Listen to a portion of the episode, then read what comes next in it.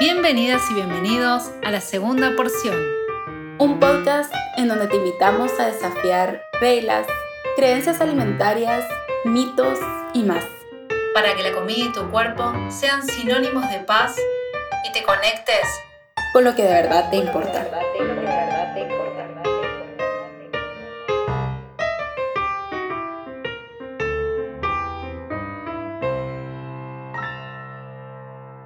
Bienvenidas y bienvenidos a la segunda porción. Eh, mi nombre es Anita, yo soy nutricionista de Argentina eh, con un enfoque intuitivo, antidieta, de salud en todas las tallas. Y estoy acá con mi amiga, estoy acá con dos personas, pero primero voy a presentar a mi amiga y colega que voy a dejar que se presente ella. Y yo soy Pau Marroquín, nutricionista, igual con un enfoque antidieta de salud en todas las tallas y pues súper emocionada de estar de nuevo por acá con una invitada muy especial que voy a dar el espacio para que ella pueda presentarse. Ok, bueno, gracias primero por la invitación. Yo soy Heika Rosenfeld y soy psicólogo clínica, em, psicóloga clínica. Eh, eh, primero en mi país, en Venezuela, que es donde nací y crecí, y ahora en los Estados Unidos, que es el nuevo lugar que por muchos años en el, en el cual he estado. Em, y tengo licencia para trabajar como psicólogo clínica en Florida y en el estado de Vermont.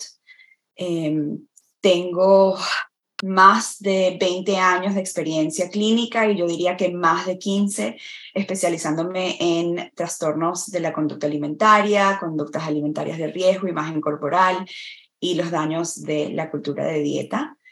Y desde hace varios años estoy certificada como especialista en trastornos de la conducta alimentaria por IADEP, que es la Asociación ah, Internacional para, para Profesionales eh, de TCA y supervisora aprobada por ellos para personas que quieran certificarse. Y trabajo, como ustedes, con em, la filosofía de Hayes, de salud en todas las tallas, que es una filosofía no pesocentrista, peso inclusiva, y eh, alimentación intuitiva. Y creo firmemente en la diversidad corporal, que eh, ella nos enriquece a todos en, en, en, en esta sociedad y que todas las personas, independientemente de su tamaño de cuerpo, merecen respeto y los mismos derechos. Em, y, y, valoro muchísimo el trabajo en, en comunidad. Soy una persona gorda, em, me gusta eh, mencionarlo, por lo menos me considero gorda, sin embargo, con muchos privilegios eh, que tienen que ver hasta con mi tamaño de cuerpo. Em, y activista antigordofóbica y por eso también eh, eh, fundé eh, Somos Hayes en Instagram, em, que es una cuenta que em, tiene varios años, ha estado bastante callada en los últimos años o en el último año, pero espero poderla ah, continuar con más activismo. y, y, por último puedo decir de mí que considero que con compasión y evidencia podemos ir eliminando poco a poco los sesgos y los estigmas que las personas gordas eh, viven en nuestra sociedad. Qué honor, Jaika, qué gusto, qué gusto tenerte acá eh, por todo tu recorrido, eh, realmente tu profesión, tu recorrido profesional y tu experiencia hace que, bueno, digamos, que seas referente en este tema y que seguramente nosotras, sin duda, y quienes nos escuchan, van a disfrutar mucho de este, de este episodio. Em, bueno, y tal vez para empezar ya con, con el tema y que gracias por, por presentarte, Heike, y de verdad que es un honor para nosotras tenerte acá eh, y es increíble el trabajo que tú estás haciendo. Yo siempre digo como que para mí en pandemia conocer eh, con este grupo que tú armaste de Somos Hayes fue como encontrar a muchas otras personas de Latinoamérica en el mismo camino, que era algo que pues no estaba antes y se sintió como muy, no sé, enriquecedor, como ese confort también, esa compañía de otros profesionales de salud que estaban en el mismo camino, que estaban empezando eh, con este enfoque. Entonces, gracias por, por ese trabajo que, que haces constantemente. y bueno, tal vez para ya, ya ir hablando del tema, eh, pues, ¿cuáles crees tú que son las problemáticas del acompañamiento en trastornos de conducta alimentaria desde un enfoque convencional, o sea, el enfoque centrado en peso, eh, de dieta, ¿verdad? El que, el que conocemos. Sí, el, el, paradigma que, que, llamaríamos de peso tradicional, que está centrado en el peso, es un paradigma que en cuanto a, trastornos de la conducta alimentaria crea mucho más vergüenza y autorrechazo en todas las personas, independientemente del tamaño de su cuerpo. Y, y esto pues hace muy difícil cuidar de algo que de alguna manera eh, nos están inculcando que no nos gusta o que no tenemos, eh, no, nos, no nos debe de gustar, eh, que tenemos que cambiar, que tiene que verse de alguna manera específica para poder amarlo. Es decir, odiarnos para convertirnos de alguna manera en una, una versión de nosotros mismos que amamos no funciona. Y sin embargo, este paradigma centrado en el, en el peso, eso es lo que está haciendo, promoviendo el, el no, no está bien este peso, un peso específico, ¿verdad? No está bien salirnos de alguna manera de, de em, el ideal de peso que nuestra cultura eh, eh, promueve y nos somete. Y entonces, eh, este peso no está bien, de alguna manera como no la aceptes, no te conformes y cámbiala y después te vas a amar. Y eso no funciona. El, el prejuicio relacionado con el peso daña a todas las personas, incluyendo a las personas delgadas, em, pero sobre todo a las personas gordas, que son las que más viven esos prejuicios y esos estigmas. Y es por eso que un paradigma incluyente es súper necesario. Eh, no solamente a nivel general cuando hablamos de la cultura de dieta y combatir la cultura de dieta y combatir la gordofobia, pero también en el tratamiento de trastornos de la conducta alimentaria. Em, pero me encantaría saber eh, eh, qué opinan ustedes. O sea, eso es yo más como, como psicóloga. Em, siento que, que todavía lamentablemente tenemos a muchas personas, muchos profesionales que dicen especializarse en TCA y sin embargo mantienen un paradigma centrado en el peso y le hacen daño a, sus consultantes, a sus pacientes, eh, inmenso daño. Em, eh, en cualquier lugar en el que se encuentren en cuanto al, espectro de, de, peso. A las personas más delgadas les continúan promoviendo un miedo a, eh, en, al recuperarme, llegar a un peso eh, mayor del que, entre comillas, nuestra sociedad dice que está bien o que, que el IMC eh, eh, nos dice que está bien, que, por supuesto es, es algo que todavía es relevante en nuestra sociedad. Em, y a las personas gordas les estamos diciendo desde el principio que su cuerpo está mal y no está bien y tienen que bajar de peso y que eso es parte de la recuperación de un TCA, lo cual no es verdad y es sumamente dañino y, promueve mucha vergüenza corporal. Sí, em, yo estoy, bueno, estoy totalmente de acuerdo.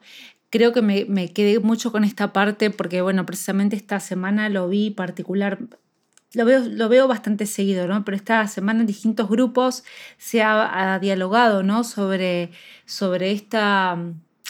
Eh, vamos a llamarlo incoherencia entre, digamos, profesionales que abordan trastornos de la conducta alimentaria y que en sus, en sus perfiles eh, muestran como mensajes opuestos, ¿no? Eh, o, por ejemplo, hago tratamiento de trastorno y también hago tratamiento de obesidad. Eso ya desde, desde esta perspectiva, desde nuestra perspectiva, es algo incoherente. Sin embargo, yo siempre quiero pensar que es... Eh, como que a mí me, y, repito dos palabras que vos dijiste antes con que, la quería como resaltar esto de con pasión y también con compasión y evidencia de ir de a poquito como desandando este camino tan marcado eh, y que sigue haciendo bastantes estragos ahora con esto nuevo de que hablamos la vez pasada em, en otro episodio de la cirugía bariátrica en la población infantil, en los adolescentes, o sea que va generando cada vez más daño. Eh, pero quiero, quiero creer que muchas de las personas tienen ese abordaje por falta de conocimiento. O sea, quiero creerlo así porque porque bueno, me, me, parece que, que lo, lo, que con Pau hacemos con estos espacios y con esta información es intentar como disponer de, de recursos para que este, estos abordajes sean cada vez más conocidos y que las personas tengan la oportunidad de toparse con esto y decir, ah, bueno, pero pará, porque, porque es, es lo que vos decís vos, Jaika, estoy totalmente de acuerdo con que el impacto lo terminan teniendo quienes nos consultan, haciéndoles daño, o sea, que es grave. Es grave porque no es una, una filosofía, bueno, yo creo esto, y que obviamente está muy metido em, esta cuestión de lo que venden redes sociales, que eso sería como otro tema, ¿no? Y no, y creo que, o sea, también hace falta mucho como el entrenamiento de profesionales de salud en trastornos de conducta alimentaria. Eso siempre lo nombramos acá con Anita de...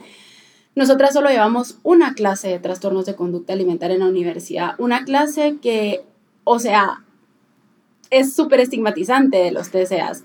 Y muchas de las especializaciones incluso vienen con esto de TCA y, entre comillas, obesidad, ¿verdad? O sea, son pocos los espacios en donde se abordan los trastornos de conducta alimentaria desde un enfoque no centrado en peso, que es lo esencial, porque si no seguimos reforzando al final muchas conductas o reforzando el TCA, justo esta semana empezó eh, el proceso una paciente conmigo y me decía, pues ella desde hace algunos años con, con muchas conductas de riesgo y un TCA, ¿verdad? No diagnosticado, pero igual está el TCA. Y estaba trabajando con una nutricionista que estaba centrando su proceso en, bueno, sí, rehabilitación nutricional, pero ahora que tenga suficiente masa muscular, que no se pase de tal porcentaje de grasa. O sea, es como incongruente, ¿verdad? Entonces no estamos dándole a las personas la posibilidad de una recuperación. También está esta frase que, que se escucha mucho, que es de que a las personas gordas se les recetan conductas de riesgo, incluso cuando están trabajando al lado de profesionales de salud, entre comillas, especialistas en TCA. Entonces creo que sí, súper, súper dañino y una problemática que ya tenemos que como que empezar a hablar más de, de esto, ¿verdad?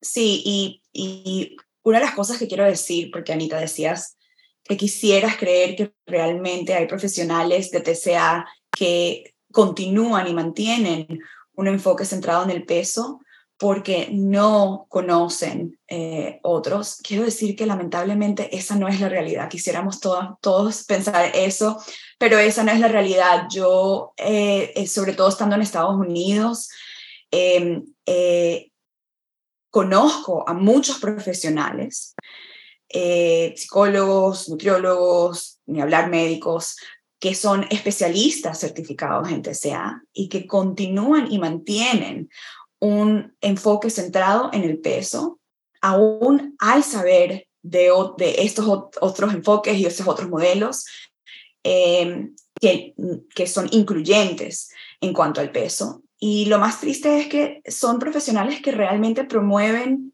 ideas como alimentación intuitiva y sin embargo eh, eh, promueven que si practicas alimentación intuitiva vas de alguna manera natural eh, bajar de peso. Lo cual sabemos que eso no es verdad. Sabemos que la alimentación intuitiva como modelo no es compatible con el promover que cuando la practiques vas a bajar de peso necesariamente. Es posible que sí, mas no es, eh, primero, el, el objetivo primordial y segundo, puede ser que no bajes de peso. Eh, y, lo dice claramente.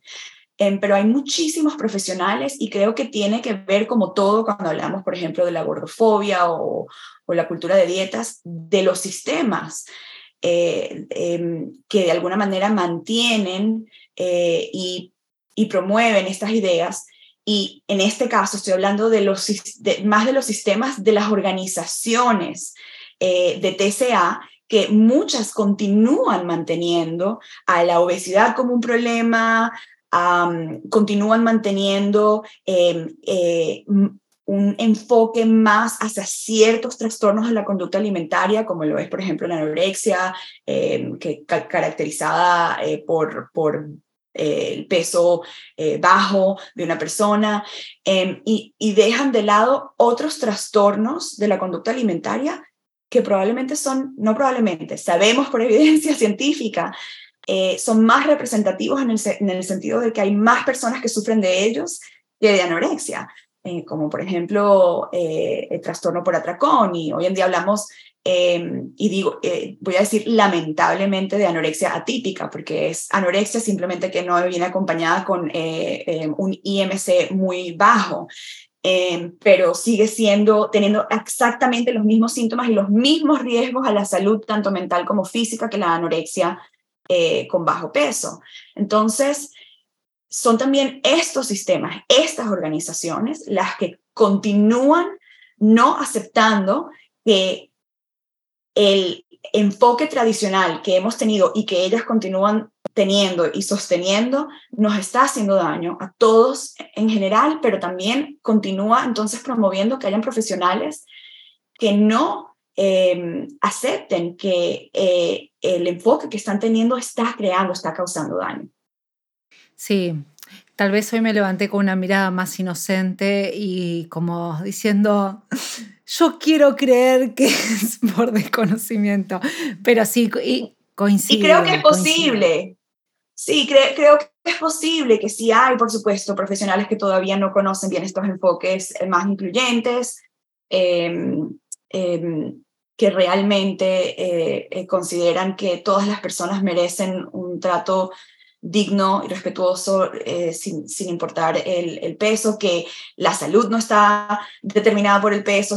Eh, hay quien no conoce, pero hay quien sí conoce y mantiene, se mantiene muy, eh, muy centrado y muy en defensa de un enfoque centrado en el peso.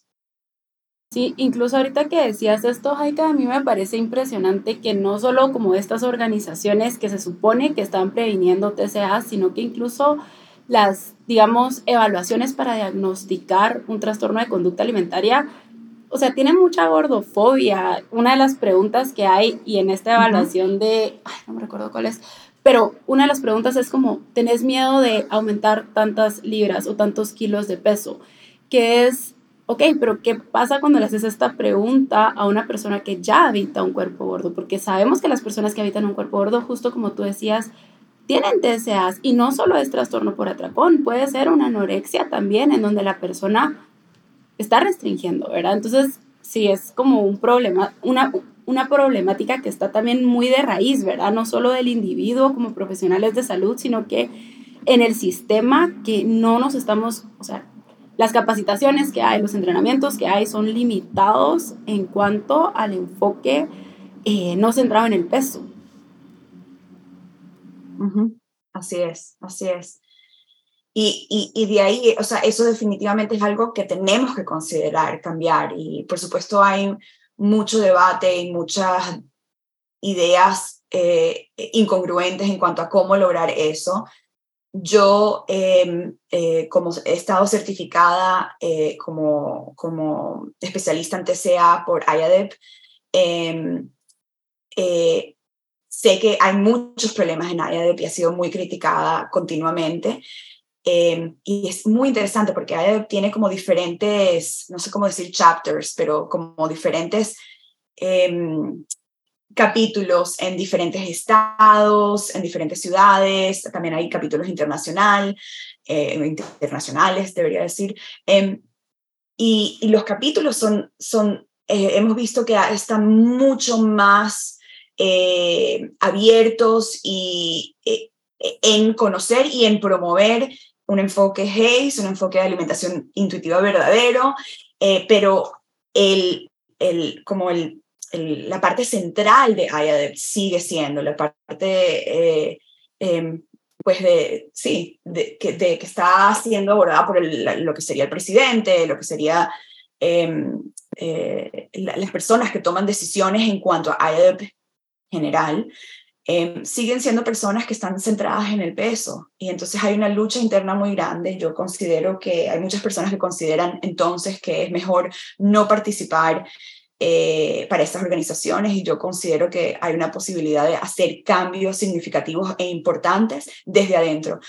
Entonces yo mantengo mi certificación, mantengo mi eh, eh, estatus de supervisora aprobada para personas que quieran certificarse y también soy parte del comité interno de IADEP para certificar a nuevos profesionales. Y entonces hago lo que puedo por, sobre todo cuando veo personas que están aplicando y que solamente, y que, y que tratan, por ejemplo, solo obesidad, para mí eso no es una persona que representa a un profesional que, que, se especializa en trastornos de la conducta alimentaria. Eso será posiblemente una especialización en obesidad, vamos a ponerlo así, eh, a pesar de que obviamente tampoco la, la, la, la, considero válida, pero sería una especialización en obesidad, pero no una especialización en TCA.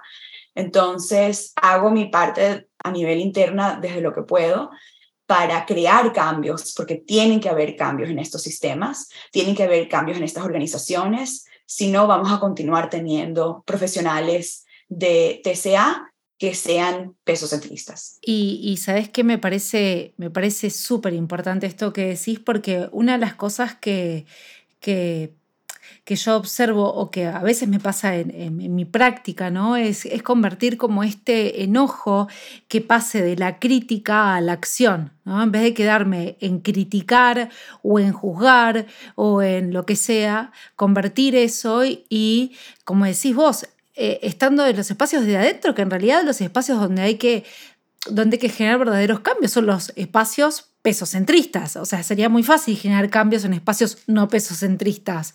Pero en realidad lo que, lo que uno quiere es precisamente esto, que tenga más, más voz, más voto, más fuerza en espacios en donde es necesario este cambio. Con lo cual, eh, me, parece algo fundamental eso que, decís. Y, la verdad que, que me encanta, me encanta.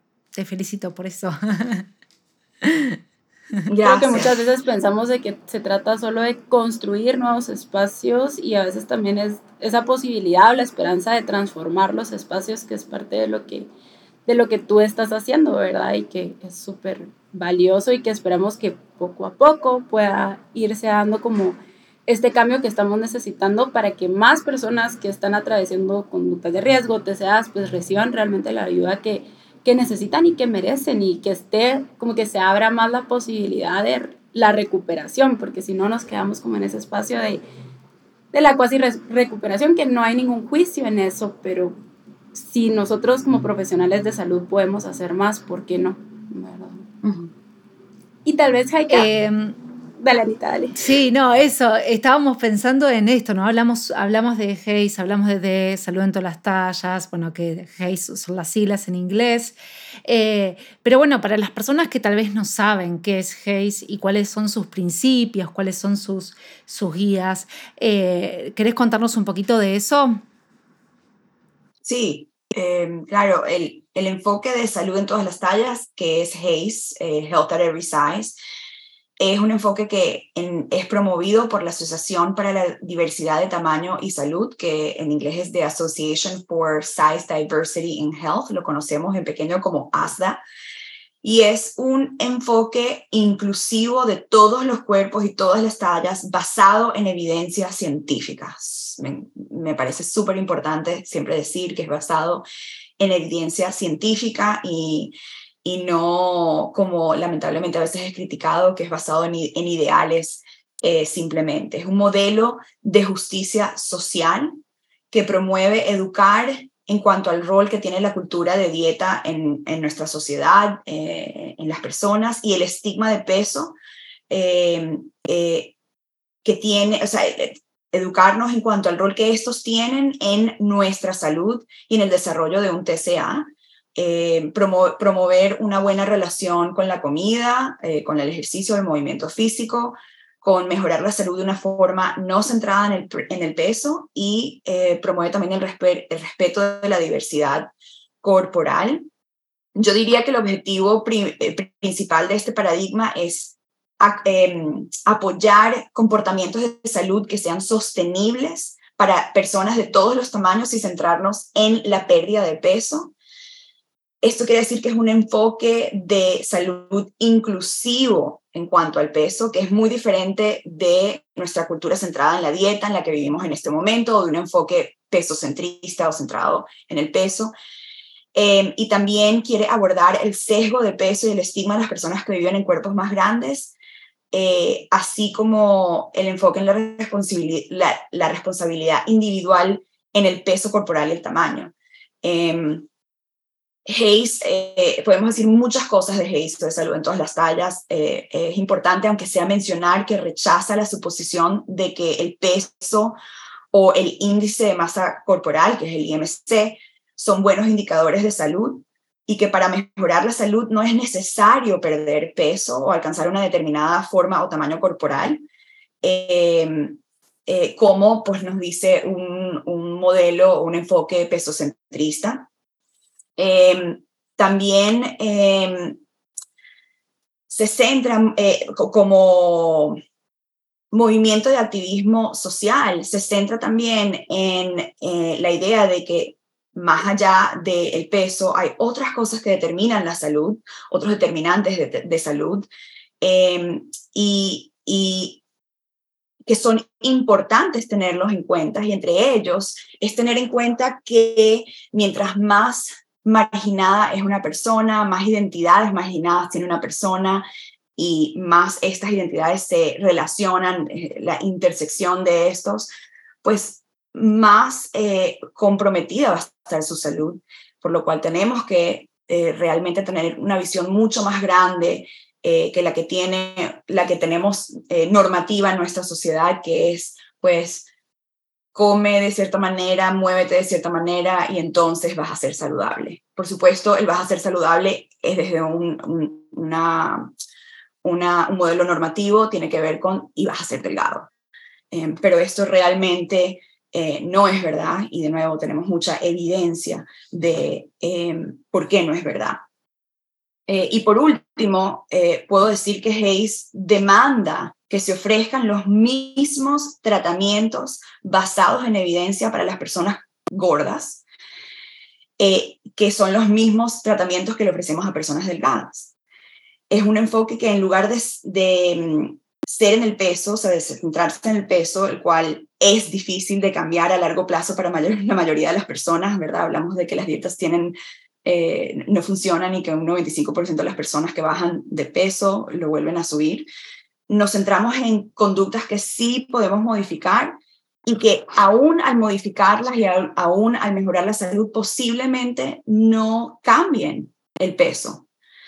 Em, y por último diría que celebra la diversidad corporal. No solamente la fomenta y fomenta que es normal, pero la celebra, ya que todos los seres humanos diferimos ampliamente en muchas características, incluyendo el peso y apoya entonces las políticas, prácticas y sistemas que favorecen la salud global de todas las personas en todo el espectro de peso. Gracias por, por, compartirnos eso y a mí me resalta, o sea, de todo lo que dijiste, creo que me resalta muchísimo la parte de uno como quitar esa responsabilidad en el, en el individuo de la salud, ¿verdad? Porque reconoce que hay mucho más, justo lo que te decías, mucho más que la alimentación y el movimiento, que desde el enfoque de dieta, como que todo es ejercicio y, y alimentación y eso va a solucionar todo, ¿verdad? Y también como siento que está esta mirada de salud mucho más compasiva, mucho más integral y mucho más como desde este lugar de dar los pasos que para cada persona van a ser posibles y que ese bienestar se va a ver muy diferente para esta persona y para esta otra persona, pero la idea es encontrar como esto que yo puedo integrar, ¿verdad? Y que tú decías que se puede sostener en el tiempo si está como aumentando mi, bienestar. Entonces, creo que mucha gente escucha salud en todas las tallas y asume automáticamente muchas cosas, ¿verdad? Como, ah, están diciendo que todas las personas son saludables, o, ah, entonces se trata de dejar de prestarle atención a la salud, o que ya nada importa, y que no, o sea, si nos damos la oportunidad de realmente conocer más lo que, de lo que se trata el movimiento, vemos que es importante, o sea, como que sí promueve el bienestar, pero desde este lugar mucho más amable y que también lo que tú decías, Jaika, de hay evidencia, o sea, cada vez vamos teniendo más evidencia de dejar de centrarnos en el peso puede ser mucho más beneficioso para la salud física, para la salud mental.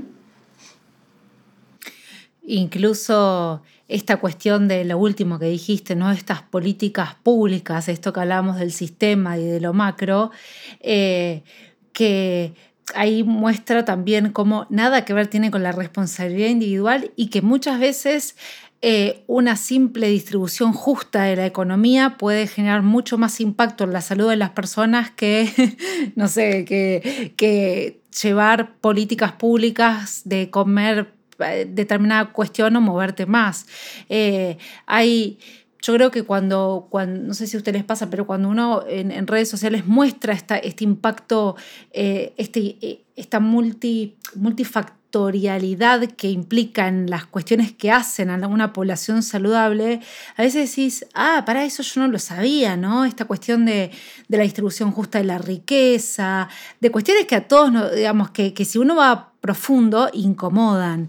Entonces, eh, esto de las, de las políticas me parece algo fundamental, fundamental, fundamental.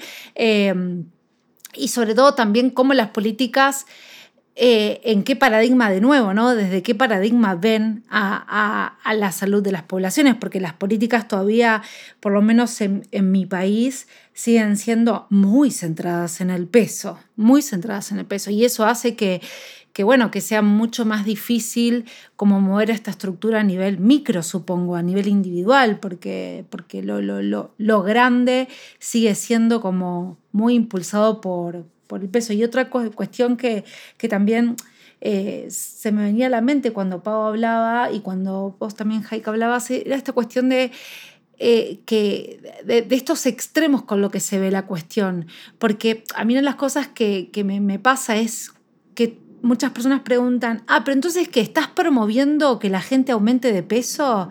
No, no, pero el, movimiento neutral en el peso no significa que yo estoy promoviendo eso. Tampoco pasará nada si pasara eso, ¿no? Es totalmente otra cosa, pero el, hecho de tal vez del zapping de las redes sociales, yo no sé por qué genera esa cuestión poco profunda y que, se quedan en la superficie. Bueno, dije muchas cosas en en una, en una sola. Pero todas importantes. Sí todas súper importantes y, en cuanto a eso, a ese de promover la obesidad, eh, es muy interesante porque lo que estamos como sociedad, y esto lo han dicho muchos de las activistas y de los profesionales de salud eh, que, que, tienen a Hayes como un enfoque, eh, como sociedad estamos inundados todo el tiempo de que solo hay un tipo de cuerpo eh, que es aceptable, que es, entre comillas, saludable, em, que es eh, bello, hermoso. Em, y tenemos una campaña montada constantemente en que eso es lo que tenemos que tratar de lograr. O sea, primero, eh, pues, em, a, asegúrate de hacer conductas eh, que te lleven a eso, o sea, dieta, ejercicio, etcétera. Y si estás haciendo eso, excelente. Y si no lo estás haciendo, pero por lo menos estás tratando, bueno, por lo menos eres un gordo que está tratando de hacerlo. Em, pero sin embargo, no vemos, yo no veo que a pesar de que hablamos de salud en todas las tallas y hablamos de la posibilidad de que si eres una persona gorda em, y quieres trabajar tu salud, y estoy diciendo quieres por una razón muy importante, eh, puedes hacerlo y puedes hacerlo desde cualquier peso. Y puede ser que cuando trabajes en esas conductas eh, eh, sostenibles, más compasivas, que no son de restricción, puede ser que, que tu peso quede igual o aumente o baje. pero nosotros no estamos promoviendo, no hay campañas que dicen, hey, tienes que tener un cuerpo gordo. Un cuerpo gordo es el saludable, un cuerpo gordo es el que es eh, aceptado o bonito o hermoso o el deseado. Y tienes que hacer todas estas cosas para llegar a un cuerpo gordo. No, no hay campañas como tal que promueven, eh, entre comillas, la obesidad o un cuerpo gordo. Lo que hay son campañas que piden el respeto a todos los cuerpos, que piden la aceptación de todos los cuerpos, que piden que no, por, por, porque tú es mi cuerpo y mi cuerpo sea gordo, tú no asumas que yo soy una persona no saludable, no sabes nada acerca de mí. Y eso es distinto. Em, es distinto el defender los derechos de las personas al promover un cuerpo o un tamaño de cuerpo específico. Em, lo podemos llevar a cualquier otro grupo de personas con identidades que también han, sido eh, estigmatizadas. Es decir, o sea, si por ejemplo hay una persona em, eh, qué sé yo, puede ser lo que sea, una persona negra, una persona gay, porque son personas eh, que han sido más marginadas. El que ellos estén luchando por sus derechos y por ser aceptados no significa que están promoviendo que el resto del mundo sean como ellos. Entonces, e, es una crítica muy, como tú dices, muy simplista y basada en una como concepción muy, muy pequeña y corta de Hayes.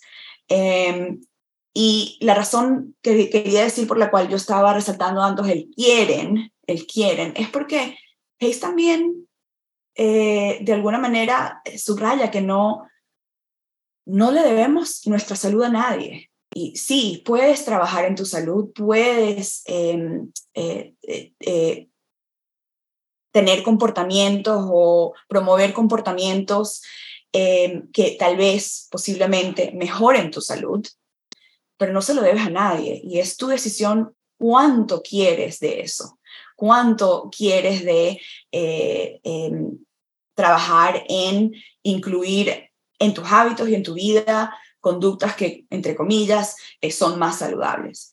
Pero no se lo debemos a nadie eh, y, eso es importante. Em, yo creo que hoy en día, así como estábamos hablando de organizaciones y sistemas em, que de alguna manera gobiernan todo lo que es los profesionales en salud, eh, perdón, profesionales en TCA, Em, también podemos decir que la ASDA, que es la que de alguna manera eh, es dueña de eh, Hayes, también está teniendo muchas revisiones. Em, y también está trabajando internamente para crear em, eh, un modelo que realmente sea más inclusivo, no solamente en todas las tallas, pero de nuevo, todas esas identidades marginadas, porque es un movimiento de justicia social, es un movimiento que realmente trata de Em, confrontar las culturas opresivas a, todo nivel y de promover los derechos de todas las personas, especialmente de aquellas que son marginadas y que sabemos no solamente son las personas gordas, eh, hay muchas identidades marginadas y mientras más intersecciones hayan entre ellas, como dije antes, más una persona tenga varias identidades marginadas, pues más oprimidas son. Entonces, yo creo que eh, eh, Hayes está trabajando mucho eh, y la ASTA está trabajando mucho en, en ser más inclusivo y, hacer hasta muchos cambios a, a, este modelo, a este enfoque. Y qué importante que decís eso porque también a veces caemos como en el, ahora todo es la salud, la salud, ¿verdad? O como que esta idea de, bueno, entonces si estoy siguiendo salud en todas las tallas, tengo que ser lo más saludable posible o si tengo un cuerpo gordo, tiene que ser saludable y que no se trata de eso, o sea, salud en todas las tallas eh, la idea es que, que se promueva, como tú decías, ¿verdad? Este respeto a todos los cuerpos, independientemente de su tamaño o de todas estas eh, como identidades, de, eh, ¿verdad? Que, que, puedan tener las personas. Ese respeto, que es súper importante. Y también a esto lo relaciono con tal vez las personas que, que están como, pero la salud, pero la salud.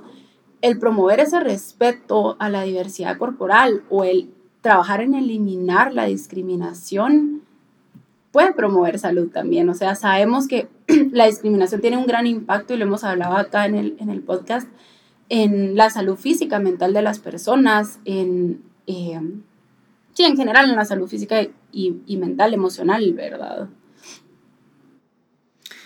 Sí, y vos sabés que eh, esta semana estuve pensando con, con esto de, de cómo, cómo la los abordajes centrados a que abordan la salud y que abordan tal vez abordajes como la alimentación intuitiva, yo te decía, bueno, hay que tener cuidado tampoco de volverlo de, como un nuevo valor moral, ¿no? Como que ahora tengo que comer intuitivamente para, eh, digamos, como para perseguir eso que, que reemplace como esta cuestión dietante. Eh, yo con Pau hicimos episodios de cómo fue nuestro proceso, pero precisamente para sacar esta cuestión de, idea moral. Y una de las cosas que para mí hacen estos enfoques es que eh, amplían la mirada de la persona y, amplían no solamente como la, la, mirada de la persona, sino la libertad, la, la, capacidad de acción, el pensarse más allá de la comida, más allá del alimento, más allá del movimiento, más allá de... Eh, es como, como ver a una persona interrelacionada con todo un mundo, con todo un sistema y todo lo que influye en esa persona y precisamente darle más, en definitiva, más libertad, ¿no? O sea, más, más libertad y que tenga ese espacio para ser una persona libre como eh, tenemos las personas, como vos dijiste, Jaika, al principio, de reconocer los privilegios, porque mientras más privilegios tengas, más libertad tenés. Entonces, creo que en la profundidad de la cuestión desde mi punto de vista se basa en eso. Y ahora que, que ya tal vez vamos hablando como de la problemática de, de acompañar en los TCAs desde un enfoque centrado en peso y como que ya nos fuiste explicando todo lo que es HACE, ¿verdad? De qué, de qué se trata. ¿Por qué dirías tú que es importante el acompañamiento de, sobre todo en los TCAs, y, y sabemos acá que es en general para, para todos, pero sobre todo en los TCAs, ¿por qué sería importante un acompañamiento desde un enfoque HACE o no centrado en el peso? Sí, creo que, que se relaciona mucho con lo que hablábamos antes de los problemas de por qué nos centramos o, o, de los problemas de por qué un enfoque centrado en el peso eh, eh, puede ser dañino. Em, y, tiene que ver con que yo creo que en general podríamos decir que el pensamiento tradicional, normativo, sugiere que sentirse mal con nuestro propio cuerpo de alguna manera nos va a motivar a cambiar comportamientos que promueven la pérdida de peso, pero de hecho eh, es lo opuesto. Eh, sentirnos mal por el cuerpo que tenemos genera comportamientos más destructivos. Por el contrario, Em, la aceptación corporal eh, puede ayudar a promover comportamientos más saludables. Tiene que ver con toda esa idea de, de cómo em, desde el tratamiento promovemos más compasión en cuanto a nuestros propios cuerpos, a la relación con nuestros propios cuerpos. Em, eh, si tenemos un, un acercamiento que está enfocado y siempre centrado en el peso, cómo logramos esa liberación de la cual estábamos hablando. ¿Cómo logramos esa liberación para alguien, eh, vamos a decir, entre comillas, en un cuerpo hegemónico o delgado o muy delgado, em, que tiene tanto miedo a recuperarse y parte de ese miedo, no todo, pero parte de ese miedo puede ser el llegar a un peso em, muy alto, para pacientes de cualquier tamaño, ¿verdad? Estamos hablando de los pacientes más, eh, más personas delgadas o personas que de alguna manera tienen un cuerpo más hegemónico o personas que están bien bajas de peso y necesitan recuperar peso, pues es, es difícil eh, eh, hacer esa recuperación cuando hay tanto miedo a algo que nuestra sociedad de alguna manera nos ha promovido que, que no debe, debemos ser. Em, ¿Cómo podemos llegar a esa libertad? Em, eh, desde ese lugar. Pero luego hablamos, por supuesto, de personas gordas y es cómo, cómo una persona gorda puede de alguna manera recuperarse em, si no es bajo un enfoque de salud en todas las tallas. Em, no lo creo posible. Eh, Hayes, de alguna manera, trata de cambiar el enfoque de que tiene un, paradigma normativo de resolver problemas de peso y lo trata de cambiar a resolver el descontento corporal. Em, eh, promueve como que aceptar lo que llamamos ustedes nutriólogas lo, o nutricionistas lo conocen mejor, que es el set point, ¿verdad?, del cuerpo, que es el, el, el peso al cual nuestro cuerpo tiende a regresar cuando no nos obsesionamos, no estamos obsesionados con la pérdida de peso, eh, cuando respondemos a señales naturales de nuestro cuerpo de hambre y saciedad cuando eh, es el peso muchas veces al cual volvemos entre dietas, sobre todo para las personas que tienen historias de dietas, es el peso que mantenemos sin mucho esfuerzo y mucha energía. Eh, y de alguna manera es el peso que nuestro cuerpo quiere tener. Entonces, eh, es importante eh, saber que eso va a variar de persona en persona y que no va a ser igual y que para algunas personas ese set point va a ser un peso que posiblemente nuestra, nuestra sociedad considere un peso, entre comillas, normal, eh, aceptable, pero para otras personas va a ser un peso mucho más grande em, y, que sin embargo es el peso que su cuerpo puede sostener eh, cuando está de alguna manera siendo amable consigo mismo en cuanto a su alimentación y su movimiento y, el nivel de disfrute y el, no la obsesión con todas las dietas. Entonces, em, cada cuerpo es diferente em, y, y, en parte Hayes eso es lo que promueve, acepta, eh, fomenta, celebra y eh, es importante que eso esté dentro de nuestros tratamientos eh, de conductas alimentarias.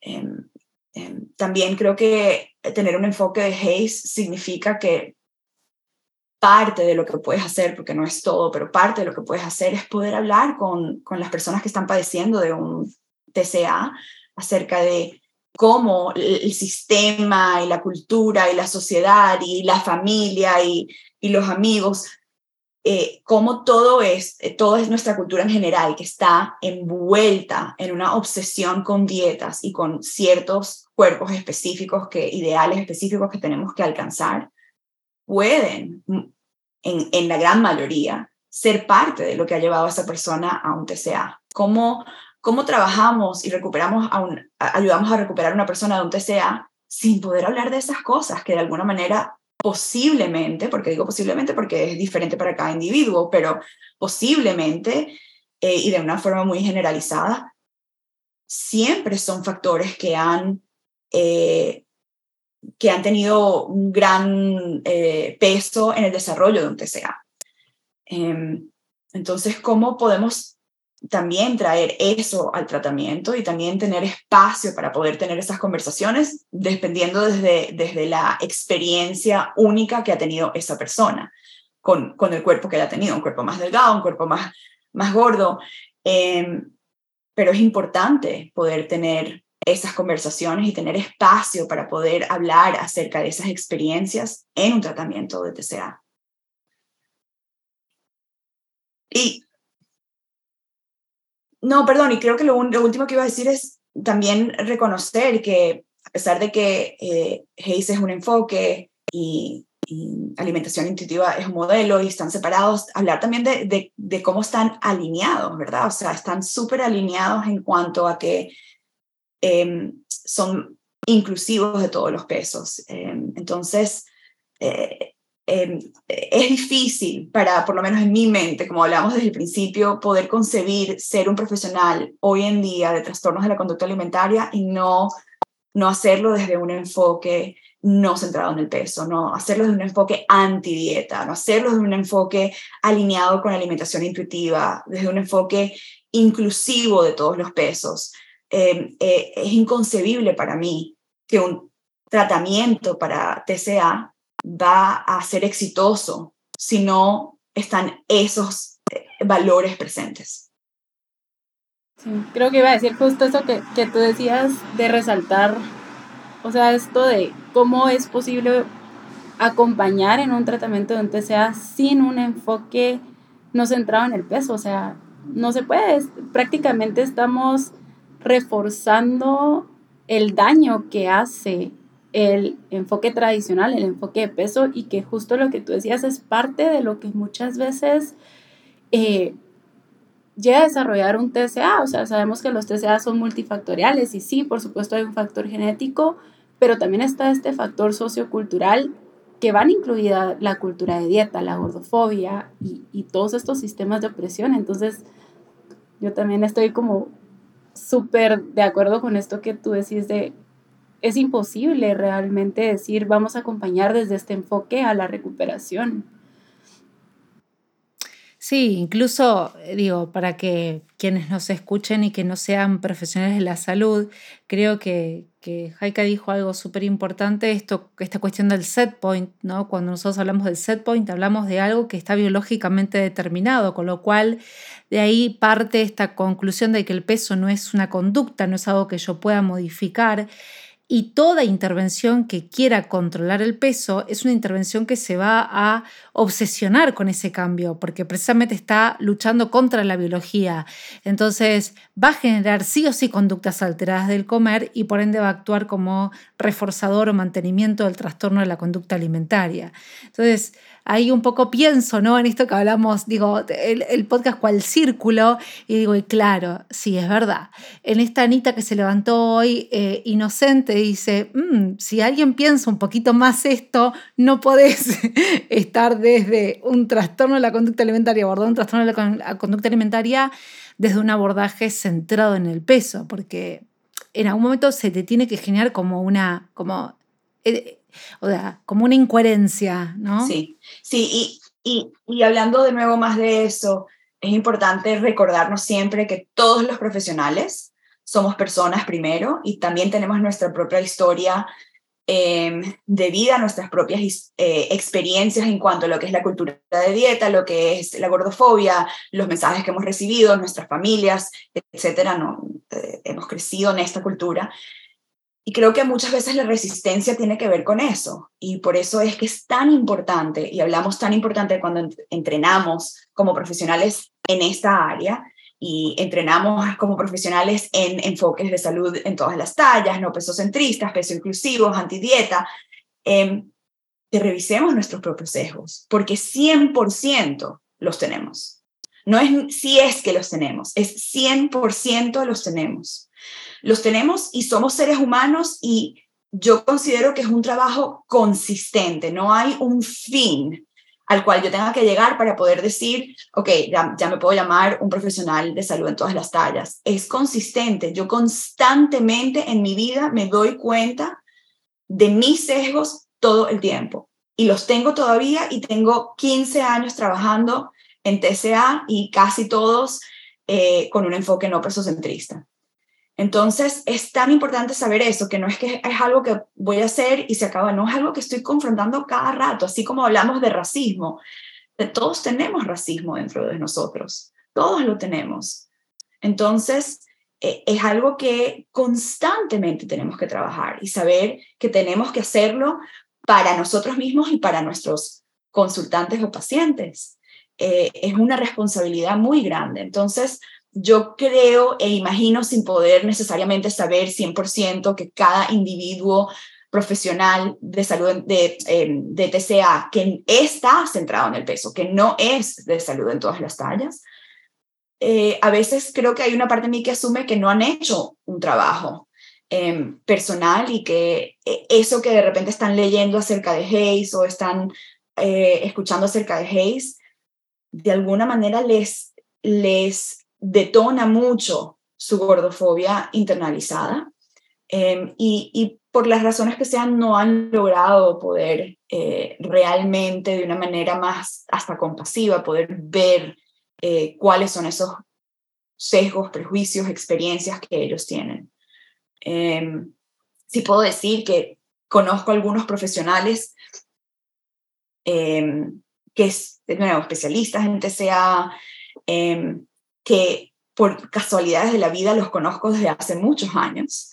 Em, y yo misma he presenciado sus eh, pues, batallas con el peso y he visto cómo han subido de peso y bajado de peso, subido de peso, bajado de peso. Entonces, em, muchas veces pienso, sí, o sea, debe ser difícil como profesional de salud cuando tuviste tanto tiempo en tu vida luchando con esas cosas, de alguna manera dejar, sobre todo, sobre todo que ahora llegaron a un peso delgado, por la razón que sea, em, de alguna manera decir que todo eso que han hecho em, les ha causado más daño que, bienestar.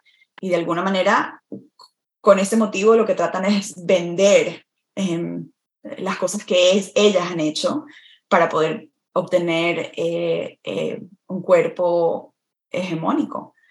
Em, pero te preguntas si todavía entonces son personas, de nuevo, profesionales de salud, pero personas eh, primero que, que, continúan teniendo eh, un desorden alimenticio o eh, conductas em, de riesgo em, para poder mantener lo que están haciendo y continuar promoviendo sus programas, etcétera, talleres, lo que sea que están promoviendo, que de alguna manera promete, si haces estas cosas, tal como yo, vas a lograr bajar de peso.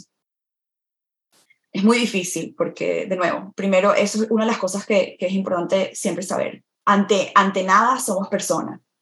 Y como personas vamos a tener nuestras propias experiencias, nuestros propios eh, sesgos y prejuicios. Em, y es importante poder, eh, de alguna manera, realmente ver esa historia, entenderla, entenderla, tal vez tener acompañamiento para sanarla si es necesario. Em, y creo que, que definitivamente es algo súper importante para cualquier profesional que esté considerando o que esté eh, ya inmerso en un modelo HACE o un modelo de salud en todas las tallas. Ese tema que, que mencionas a mí me parece esencial como, y lo hemos hablado también aquí varias veces en el podcast, de como profesionales de salud tenemos que estarnos observando constantemente porque la relación que nosotros tenemos con nuestro cuerpo, con los alimentos o todo esto que, que tenemos internalizado, gordofobia y muchísimos otros, otros sistemas de opresión, pues lo replicamos cuando acompañamos a las personas. Y creo que sí, tal vez antes de, toda esta ah, teoría que podamos aprender, que va a ser bien importante en el proceso, también es cómo me voy observando a mí misma. O sea, justo esto que, que tú decías, Haika, que sí, creo que tenemos toda esta presión como profesionales de salud de tenemos que saberlo todo, tenemos que hacerlo súper bien, que se nos olvida esto de antes que nada somos humanos y tenemos sea, necesitamos también observarnos con mucha compasión y pedir ayuda si la, la estamos necesitando. Bueno, y todos como seres humanos necesitamos algún tipo de ayuda, pues al final. Entonces, gracias por, por mencionar eso porque es un tema muy, muy importante. Sí, sí. Em, yo no sé qué, qué, qué, les parece a ustedes, pero me parece que eh, realmente Jaika, nos trajiste un, montón, digamos, un montón de puntos. Siempre decimos con Pau que de cada punto se puede hacer un nuevo episodio y así se va extendiendo y se va ramificando. Pero, pero yo creo que si yo estuviese escuchando este, este episodio sin saber mucho de la temática, me deja pensando un montón. Y que en algún punto creamos este espacio, en, la esencia de este espacio es eso, ¿no? Es como eh, digamos, abrir, ampliar la conciencia y que, y que sea movilizante para, para, empezar como a repensarse como persona y repensar la profesión. Y, y tengo la, la, intuición y la sensación de que, de que, de, que este episodio con vos trajo, trajo eso, ¿no? Trajo esta, esta cuestión de, de reflexionar eh, sobre el abordaje si sos profesional o si, bueno, si sos consultante, también buscar reclamar estos espacios, ¿no?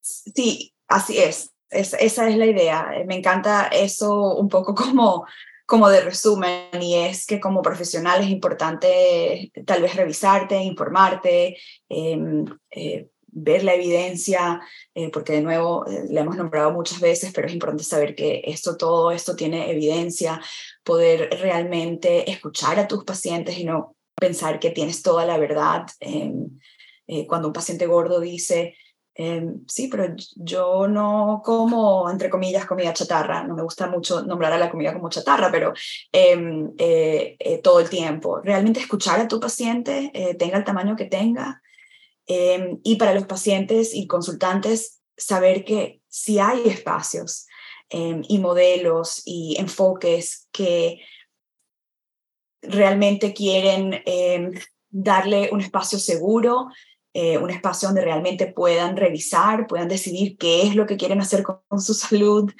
y que todo esto puede ocurrir independientemente del peso que tengan.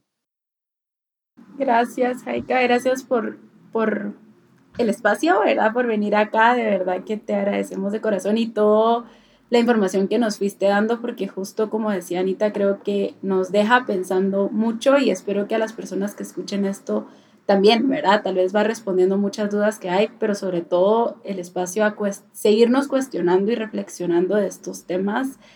Entonces, te queremos agradecer muchísimo por tomarte el tiempo eh, y no sé si hay algo más que quieran agregar cualquiera de las dos. A mí me gustaría que por lo menos Jaika diga dónde te encuentran, que no mencionaste. ¿Dónde te encuentran por redes sociales o por otros? Creo que también tenés una página web que yo entré y es, me encanta, así que decí, todo dónde, para que te encuentren las personas. Pero por, por em, Instagram, Facebook y TikTok, a pesar de que no soy muy activa en TikTok por ahora, em, me pueden encontrar como eh, DR Haika Rosenfeld, DR de como doctor en es una, es una cuenta que comenzó de verdad mucho más en inglés y ha transicionado a solamente casi en español. Em, eh, entonces, Dr. Heike Rosenfeld y mi website es heikarosenfeld.com, em, en el cual hablo de mis servicios y eh, promuevo cualquier cosa que, que vaya a hacer. Em, eh, Así que sí, esa es la mejor manera de, encontrarme y bueno, nada, agradecerles a ustedes por el espacio. Es un honor. Siempre que me invitan es un honor y poder hablar de, tener espacios de hablar de, estas cosas desde un lugar de, ah, de aceptación, de compasión y no de pura, eh, lugares donde tenga que justificar siempre todo es, es es enriquecedor, em, es a veces agotador eh, em, ser activistas en esta área, em, sobre todo cuando se tiene un cuerpo gordo. Eh, hay muchos ataques eh, constantemente, cada vez que haces una publicación. creo que los ataques ocurren en cualquier cuerpo, pero es difícil cuando el ataque es dirigido a, a tu cuerpo. muy difícil. Entonces, ah, tener espacios donde, donde se, se, puede hablar y, por supuesto, tal vez hasta debatir, pero desde una, manera, desde una forma y, manera respetuosa es, es muy enriquecedor. Así que muchísimas gracias. A vos. Gracias a ti. Vamos a dejar tu cuenta, la vamos a dejar, siempre dejamos como toda la información para que la gente te vaya a seguir, tanto personas que tal vez eh, pues consultantes, vamos a decir, o, público en general, o profesionales de salud, porque sabemos que tenés diferentes espacios para acompañar a profesionales de salud que, que nos parecen muy importantes. Entonces, lo vamos a dejar todo por ahí. Y de nuevo, pues muchísimas gracias, Haika. Ha sido un placer platicar contigo. Y nos vemos la próxima semana. Nos vemos la próxima semana. Gracias, Haika. Un beso. Gracias. Adiós.